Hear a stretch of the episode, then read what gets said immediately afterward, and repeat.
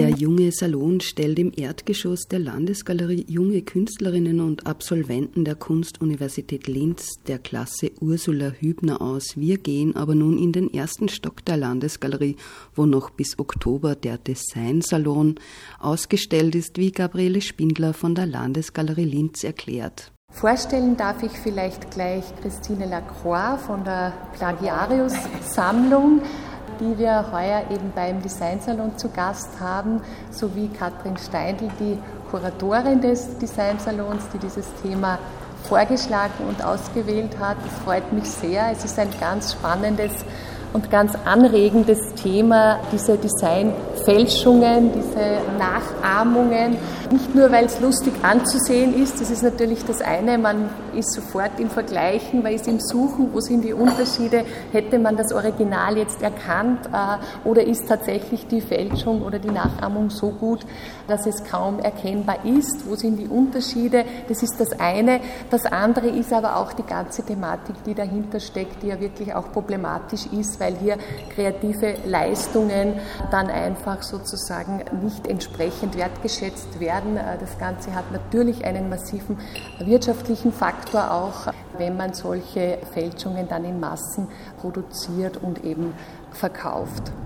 Im Designsalon dreht sich alles um das Original und seine Fälschung. Für die Besucherinnen und Besucher vorab links in der Designsalon-Ausstellung befindet sich jeweils das Original und rechts die Fälschung. Sie werden sich überzeugen können, eine Unterscheidung ist gar nicht so einfach. Hallo und herzlich willkommen bei Landesgalerie On Air auf Radio Froh 105,0 MHz.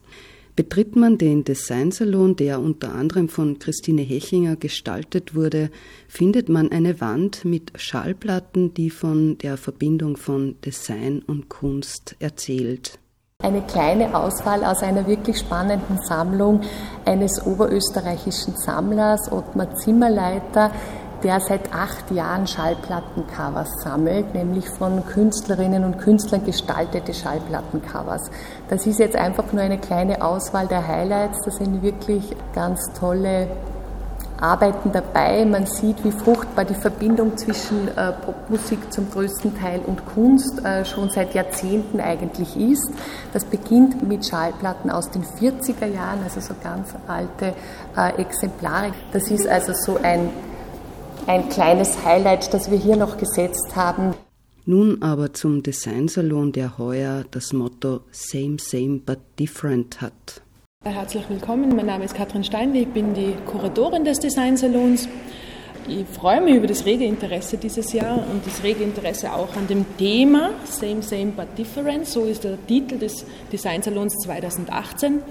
Ich bin mit dem Begriff das erste Mal in Kontakt gekommen auf einer Geschäftsreise in Guangzhou, wo es genau um das gegangen ist, ähm, dass ich für die Firma, die ich damals gearbeitet habe, wir uns angeschaut haben, wir massiv von Plagiaten und Fälschungen betroffen waren quasi und sind da zu den, zu den Herstellern dieser Plagiate, die zumindest die bekannt waren, hingefahren. Und da bin ich zum ersten Mal mit dem, diesem Begriff eigentlich in Kontakt gekommen und deshalb heißt der Designsalon dieses Jahr auch so, weil es eben bedeutet, sehr ähnlich, aber doch anders. Ja? Und es war irgendwie sehr bezeichnend dafür, was wir auch dieses Jahr im Designsalon sehen. Es geht eben darum, dass wir Alltagsgegenstände, also wenn wir von Plagiaten oder Fälschungen sprechen, dann denken die meisten Leute eigentlich an eher Luxusgüter wie die gefälschte Handtasche, das Poloshirt und so weiter und so fort. Aber dass eben Fälschungen und Plagiate ganz massiv auch im Alltag quasi vorkommen und jeder von uns behaupte ich mal, vielleicht sogar schon mal betroffen war von, auch vielleicht unwissentlich ein Produkt gekauft zu haben, das ein Plagiat oder eine Fälschung ist, die, die Chance ist relativ hoch, sage ich mal. Bis 21. Oktober dauert der Designsalon, wo heuer unter Einladung der sogenannten Plagiarius-Vereinigung Einblick in die Dimension von Original und Fälschung in der Landesgalerie gewährt wird. Christine Lacroix ist mein Name. Ich bin beim Plagiarius quasi für alles zuständig und ja, möchte mich ganz herzlich bei Ihnen, Frau Spindler, bedanken für die Möglichkeit, dass wir unsere Ausstellung hier in der Landesgalerie in Linz zeigen. Wir freuen uns immer, wenn wir so großartige Räumlichkeiten auch mal zur Verfügung gestellt bekommen und äh, ganz toll. Ähm, sehr schön finde ich den äh, Aufbau auch, ist wirklich optisch äh, sehr, sehr schön, hebt sich auch von dem ab, was wir so normalerweise haben, wenn wir mit Ausstellungen unterwegs sind. Und äh, sehr nett finde ich auch den Titel Same, Same, but Different. es bringt tatsächlich so ein bisschen dieses auf den Punkt.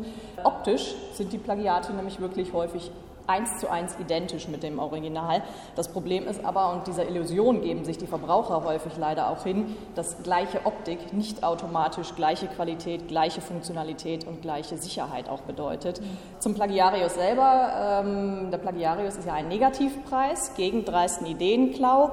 Wir prangern öffentlich die Skrupellosigkeit, Dreistigkeit, die Einfallslosigkeit von Nachahmern an, die hingehen und wirklich eins zu eins äh, Produkte anderer kopieren und dann eben auch als eigene Leistung ausgeben und Profit daraus schlagen.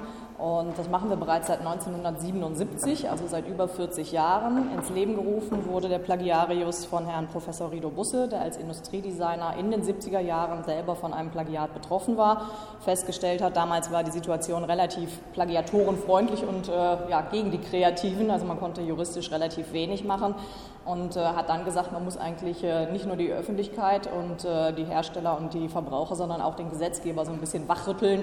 Nach dem Motto Only Bad News are Good News mit diesem Negativpreis auch. Ähm, Symbolfigur ist ein schwarzer Zwerg mit goldener Nase. Die goldene Nase, die sich, der steht auch hier vorne genau, die goldene Nase, die sich die Plagiatoren wirklich sprichwörtlich auf Kosten anderer verdienen.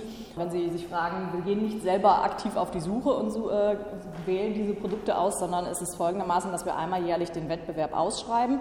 Das heißt, die Originalhersteller reichen uns ihr Originalprodukt ein und ein vermeintliches Plagiat, was sie gefunden haben im Internet, im Handel, auf einer Messe, wo auch immer durch eine Kundenreklamation vielleicht auch. Und wir gehen dann hin, äh, schreiben die Plagiatoren an, sagen ihnen, dass sie äh, nominiert sind für den Negativpreis und geben ihnen auch die Möglichkeit zur Stellungnahme. Die Reaktionen sind sehr unterschiedlich. Manche reagieren gar nicht. Auch das ist eine Form der Antwort.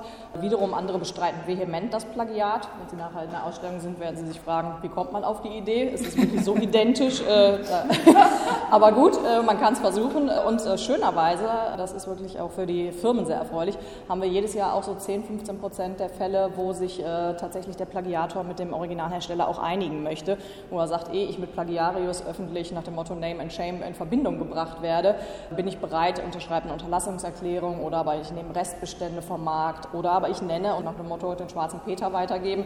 Ich habe es ja nur vertrieben in Anführungszeichen. Ich nenne dir aber meinen Lieferanten, meinen Hersteller, meinen Händler, wie auch immer.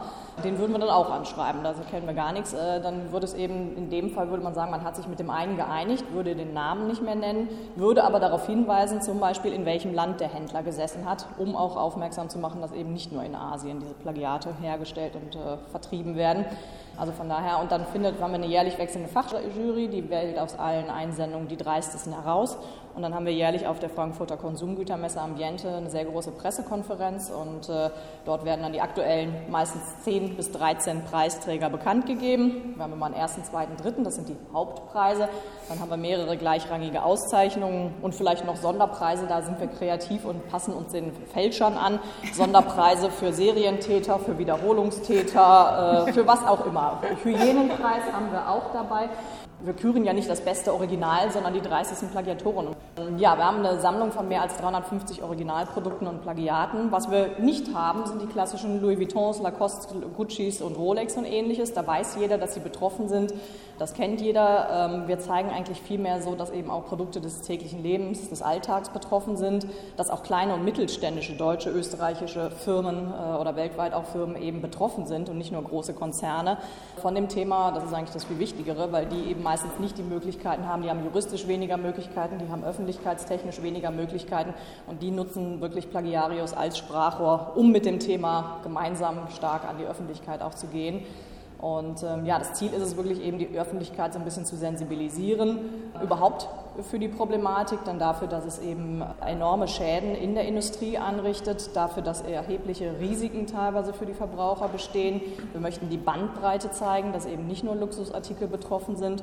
Und wir möchten aber auch noch zeigen, dass eben nicht nur entgegen der allgemeinen Einschätzung oder Vorurteil eben die Chinesen, die Asiaten abkupfern, sondern wir haben äh, bei uns tatsächlich sehr, sehr viele Fälle, die innereuropäisch, innerdeutsch stattfinden. Das sind dann teilweise wirklich ehemalige Vertriebspartner, ehemalige ähm, Produktionspartner, wo man irgendwie auseinandergegangen ist und die denken sich, das Know-how habe ich jetzt, ich weiß, wie es funktioniert, das kann ich auch alleine machen. Und äh, ja, häufig sind es eben auch einfach ideenlose Wettbewerber, die sagen, eh, ich verschlimmbessere, weil ich es nicht selber besser kann, mache es lieber gleich in der Hoffnung, nicht erwischt zu werden. Also von daher, das ist kein rein asiatisches oder chinesisches Phänomen, auch wenn wir gerne immer auf die Chinesen zeigen und sagen, die kupfern alles dreist ab wenn man die EU-Statistiken nimmt, dann kommen jedes Jahr rund 75 bis 80 Prozent aller Fälschungen aus China und Hongkong, haben dort ihren Ursprung. Das ist aber nur ein Teilausschnitt der Wahrheit, denn tatsächlich ist es ja so, dass diese Fälschungen äh, hierher nach Europa importiert werden, um hier eben auch günstig verkauft zu werden. Das heißt, sie werden teilweise auch sehr bewusst eingekauft. Teilweise werden sie aber auch von Europa aus in Auftrag gegeben, nach dem Motto, mein Konkurrent XY hat ein tolles neues Produkt entwickelt, ich schicke mal ein Muster nach Asien und frage einfach mal, wie schnell und wie günstig die mir das nachmachen können. Ähm, also von daher, es gibt viele Beteiligte entlang der Wertschöpfungskette, die alle von diesen günstigen wirklich dreisten Plagiaten, Nachahmungen profitieren. Nur eine Zahl zu nennen, der Zoll, äh, die EU-Statistiken sagen, dass allein 2016 mehr als 41 Millionen rechtswidrige Produkte beschlagnahmt wurden mit einem Wert von 670 Millionen Euro. Da kann man also nicht mehr von einem äh, Kavaliersdelikt sprechen. Und wenn man sich dann vorstellt, ein kleines Unternehmen, das kann teilweise wirklich existenzgefährdend sein für die, wenn man wirklich dann, äh, da sind teilweise schon 10, 20, 30.000 und geschweige denn, dass man die, die Gelder hat, um irgendwelche teuren Prozesse zu führen. Also gerade für kleine und mittelständische ist das wirklich ein sehr schwieriges schwieriges Thema, was äh, sehr an die Nerven geht. Ja, wir unterscheiden so ein bisschen noch von den Begrifflichkeiten zwischen Plagiat und Fälschung. Das eine ist mehr, sag ich mal, ein Designklau beim Plagiat. Ähm, da gebe ich quasi, ich übernehme das Design eins zu eins und gebe es aber dann als eigene Leistung aus. Ich sage dann Motto, schmück mich mit fremden Federn, schau her, ich bin so kreativ, so toll, ich habe dieses wunderbare Produkt entwickelt. Demgegenüber steht dann eben die Markenfälschung, bei der der Markenname sehr bewusst übernommen wird. Klassisch diese ganzen Luxusartikel. Wenn auf der braunen Tasche jetzt nicht mehr Louis Vuitton, sondern irgendwas anderes draufstehen würde, würden die Kunden es vielleicht gar nicht kaufen, weil da ist der Markenname viel wichtiger. Das heißt, es gibt bestimmte Branchen, die sind mehr von Fälschungen betroffen und äh, bestimmte Firmen, Kurzjul, Reisentil beispielsweise, sind nur von Plagiaten betroffen. Ich habe noch nie eine Fälschung gesehen, dass jemand den Namen übernimmt, aber das Design, das wollen alle irgendwie haben und als eigene Leistung dann auch ausgeben. Und äh, deswegen unterscheiden wir sie ein bisschen. Also wenn Sie dann im Heft, Begleitheft noch schauen, bei den Bildunterschriften sehen Sie, dass da manchmal Plagiat und manchmal auch Fälschung steht. Da unterscheiden wir einfach sehr bewusst, ob Design oder eben auch die Marke mit übernommen wurde, weil es eben auch so ein bisschen die Sichtweise des Fälschers spiegelt. Und nun weitere Informationen zu den Risiken, die eine Fälschung mit sich bringen kann, erklärt durch die Erkenntnisse des Plagiarius-Vereins. Der Erfolg des Plagiats hängt zum einen natürlich mit dem günstigen Preis zusammen.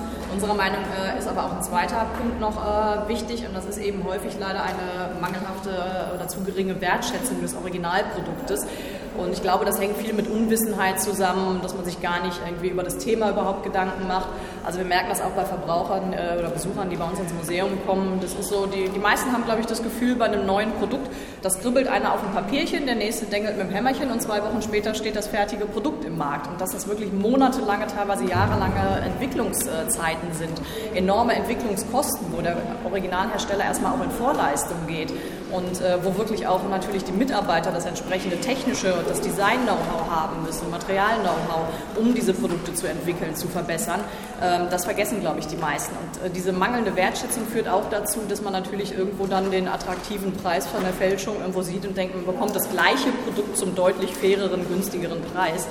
Da wollen wir natürlich auch so ein bisschen aufklären und sensibilisieren, dass eben häufig das leider der Fall ist. Äh, wir haben häufig auch versteckte Gefahren. Ich hatte eben schon erwähnt, wir haben äh, zum Beispiel äh, Waschtischarmaturen.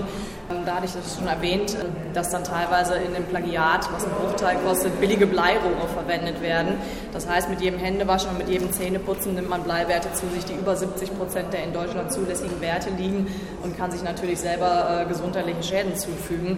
Da kann der Arzt noch so lange suchen nach den Ursachen, er wird es kaum rausfinden. Wir hatten auch schon Felgen, die im Belastungstest äh, nach sehr kurzer Zeit Risse aufwiesen und auseinandergebrochen wurden. Es gibt nachgemachte Notfallbeatmungsgeräte, wo der Regler äh, keinen Stopp hat. Also es gibt tatsächlich viele versteckte Gefahren, die man auf den ersten Blick, wenn man das Produkt kauft, gar nicht sieht. Aber das ist eben das, wo wir auch äh, aufmerksam machen möchten, die Verbraucher, dass sie wirklich äh, sich selber häufig auch keinen Gefallen tun, wenn sie diese Produkte kaufen Und man muss natürlich auch überlegen, wen oder was unterstütze ich denn, wenn ich diese günstigen Produkte kaufe. Wenn ich jetzt irgendwo, mir wurden schon gefälschte Louis Vuitton-Handtaschen äh, angeboten, zwei Stück für 10 Euro. 5 Euro für eine gefälschte Tasche. Das heißt, ich muss mir mal Gedanken machen, da sind Materialkosten drin, da sind Lohnkosten drin, Transportkosten drin was bedeutet das für die Arbeiter in den Fabriken, die diese Fälschungen herstellen? Welche Qualität kann ich als Verbraucher dann erwarten? Und äh, teilweise stecken wirklich auch mafiöse Strukturen dahinter, die einfach großen Profit damit machen wollen. Äh, und die unterstütze ich statt der redlichen Originalhersteller damit. Also auch das ein wichtiges Thema was wir mal ansprechen wollen.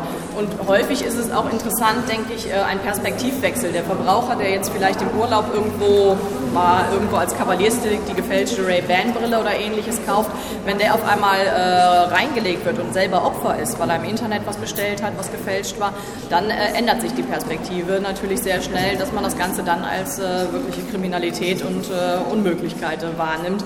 Und äh, so ist es eben leider auch bei den Firmen. Wenn sie selber dann mal betroffen sind, äh, dann finden sie das Ganze gar nicht mehr lustig. Das ist, findet tatsächlich äh, interessanterweise und schönerweise auch in China statt, dass die Chinesen, die mittlerweile innovativ und kreativ sind, und gibt es tatsächlich, äh, dass die sehr fleißig Schutzrechte anmelden und dass die in einem äh, Plagiat weder ein Kompliment noch ein Kavaliersdelikt sehen, schon gar nicht Konfuzius irgendwo äh, zitieren, sondern sehr genau ihre Schutzrechte durchsetzen und sehr konsequent gegen Nachahmer vorgehen. Echt jetzt? Heißt es bei Klasse Kunst, eine wiederkehrende Kunstvermittlung für Kinder und Jugendliche und Schulklassen. Dagmar Höss, eine der Kuratorinnen von Klasse Kunst, erklärt es, was es mit dem aktuellen Programm Echt jetzt auf sich hat. Echt jetzt. Das ist eine Ausstellung, eine Programmschiene, die heißt Klasse Kunst. Die ist sozusagen mit der Zielgruppe eben Kinder, Jugendliche und Erwachsene und das ist sozusagen dieses Projekt, wo sie halt quasi Vermittlung ganz direkt äh, integriert ist in den Ausstellungskontext und jedes Jahr ein neues Thema oder eine Frage aufgeworfen wird. Und daher geht es eben um diese Begrifflichkeiten zwischen, also von Original, Zitatfälschung, Kopie, also all das in einem Kunstkontext, eine Aneignung. Also viele zeitgenössische Künstlerinnen und Künstler arbeiten halt mit diesen Themen und Fragestellungen und das trifft sie halt so total spannend, gerade auch mit dem Designsalon, der halt das Plagiat und die Fälschung auf einer wirtschaftlichen Ebene und Designebene untersucht. Wir haben es jetzt drüben gerade gesehen, das ist mhm. ja gar nicht einfach, das Original von mhm. der Nachahmung. Mhm zu unterscheiden. Wie werdet ihr an welchen Beispielen das den Kindern und Jugendlichen näher bringen? Dieses Original und die Fälschung thematisieren wir nur am Rande. Also es gibt so sozusagen so gefakte Gerichtsakten, wo sozusagen berühmte Fälscher-Stories äh, eben aufgearbeitet werden. Also das berühmteste Beispiel ist natürlich jetzt aus der jüngeren Zeit der Herr Beltracchi, der sozusagen ja grenzgeniale Strategien entwickelt hat, um zu um seine Fälschungen auch wirklich in die größten Museen der Welt irgendwie zu bringen. Bei uns geht es eher darum, welche Strategien Künstlerinnen und Künstler anwenden, um sich zum Beispiel aus äh, historischen Werken Anleihen zu nehmen oder Teile herauszunehmen und in ihre eigenen Werke zu integrieren. Oder, also da gibt es ein Beispiel, äh, Franziska Madadana mit einem Werk, das nennt sich Johnny 2, bezieht sich ganz konkret auf ein Werk von Johann Baptist Reiter aus, äh, sozusagen aus längst vergangener Zeit, äh, aus dem Biedermeier, der quasi, wo sie sein Selbstporträt in ihre Arbeit, in ihr Werk integriert. Und das macht sie sozusagen quasi ganz konsequent in den letzten Jahren, dass sie immer wieder historische Anleihen nimmt, also Appropriation halt, und in ihre Arbeiten neu interpretiert, verändert, übermalt, überschüttet und sehr sozusagen sehr virtuos damit umgeht. Oder Louis Renner, ein anderes Beispiel, der sich sozusagen ganz konkret halt auch auf historische Vorbilder teilweise bezieht. Andere, zum Beispiel wie der Gregor Seiler, die thematisieren in ihrer fotografischen Arbeit beispielsweise das Thema Kopie, beispielsweise in seiner Serie Potemkinsches äh, Dorf hat er beispielsweise Militärbauten dokumentiert, fotografiert auf der ganzen Welt, wo das Gebäude sozusagen im Stil eines Wohnblocks, im Stil eines was weiß nicht, Straßenzugs gestaltet wird, das aber nur Kulisse ist. Da ist nichts drinnen, da ist nichts dahinter. Das wird nur für militärische Übungen halt sozusagen benutzt und äh, oder Norbert Artner, der halt mit dem Hallstatt Revisited, mit dieser Serie sozusagen dieses in China quasi relativ eins zu eins noch kopierte Hallstatt besucht hat und die in China entstandenen Fotografien dann wieder nach Hallstatt gebracht hat und dort ausgestellt hat. Also sozusagen dieses, wir umkreisen das Thema. Ja, Zwischen Kopie und Zitat. Zitat und Fälschung und Nachahmung und Aneignung und Original. Ja, sozusagen, also es gibt sozusagen viele Fragestellungen, es gibt dazu oft keine klaren Antworten. Ja. Es gibt nicht so, also in der Kunst ist das nicht so einfach zu beantworten, ja, außer es handelt sich wirklich um eine klassische Fälschung. Ja. Da ist sozusagen, das ist dann halt wie beim, bei der Fälschung im Produktdesign gleich. Ja. Wenn ich mich als wenn ich ein Werk als das Werk des Künstlers sowieso ausgebe, dann ist es klar, dass das halt eindeutig in dieser kriminellen Absicht passiert. Hey Jerry. Yes, Sandy.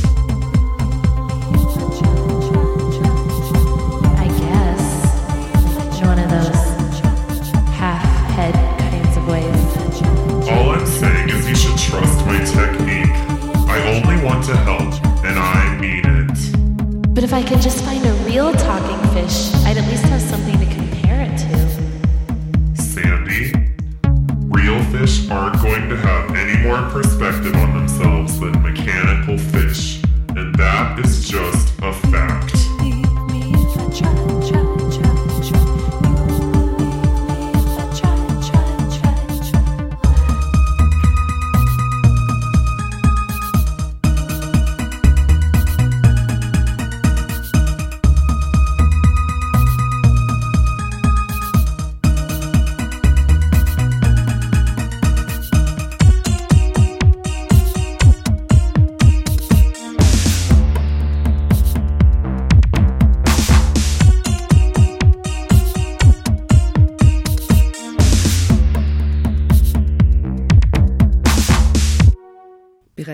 Letztes Wochenende war der Kunstsalon zu Gast in der Landesgalerie. Neu im Kunstsalon waren zwei Galerien, nämlich die Galerie Sturm und Drang aus der Linz-Altstadt und die Innviertler Künstlerinnen und Künstlergilde, erklärt Gabriele Spindler. Ich möchte jetzt einfach kurz erwähnen, was es beim Kunstsalon Neues gibt. Es ist wie immer ein Auftritt der Galerien und Kunstvereine, Künstlervereinigungen aus Oberösterreich. Das ist unsere Plattform sozusagen, die wir als Landesgalerie für diese Kunstschaffenden bzw. für die Galerien eben und Kunstvereine bieten.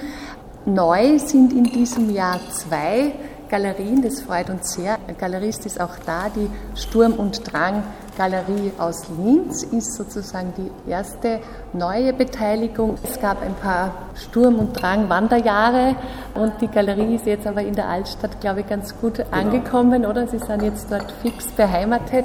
Erstmals, wie gesagt, der zweite Neuzugang ist die Innviertler Künstlergilde. Wer den Kunstsalon verpasst hat, kann sich aber auch selbstständig in den oberösterreichischen Galerien umsehen. Wir haben bei der Galerie Brunhofer nachgefragt und spannende Positionen der Künstlerinnen Katharina Karner und Deborah Sengel entdeckt. Da geht es auch um die Entwicklung Kinder erwachsen werden. Ne? Die Puppenköpfe in den Kirchen die so als brave Engel von den Leuten angeschaut werden, sind absolut verkannt für die Menschen. Das, das glauben wir wirklich alles, dass das als Mensch, auch als, als Engel dargestellt sind. Die sind ja eigentlich, ist ja vom Grund auf das Erwachsenwerden. Also die Kinder haben ja eigentlich keine Kinderköpfe bei den Butten. Ja? Das, und das, das hat aber was mit, mit Erwachsenwerden zu tun und nicht mit, mit Engel und Kirche in dem Sinn. Ja? Im Prinzip äh, falsch verkauft in der, in der Geschichte, in der Religion. Ja. Und sie hat halt diese Buttenköpfe äh, Kinderkörpern aufgesetzt. Ne. Also das sind Kinderkörper, wie man es kennt, mit Leib und T-Shirt und dann der Kopf von so einem Engel. Und da gibt es ja gewisse Engel, die total, wo man sagt, da, wird, da wird er wirklich Angst am Baum, wie man sagt. Ne. Katharina Karner ist eigentlich eine äh, oberösterreichische Künstlerin, eine Junge. Ja, sie ist noch sehr jung. Äh, also knapp über 30 jetzt, äh, wird jetzt zweifache Mutter und äh, ist aber in Wien geboren und hat in Wien studiert. Und ja, wir haben sie momentan auch gerade in, in unserer Ausstellung mit, mit Irene Andesner, wo es um, um die im Auftrag Serienarbeiten gibt, also Porträtarbeiten im Auftrag, da hat, hat auch sie einen Beitrag gemacht dazu.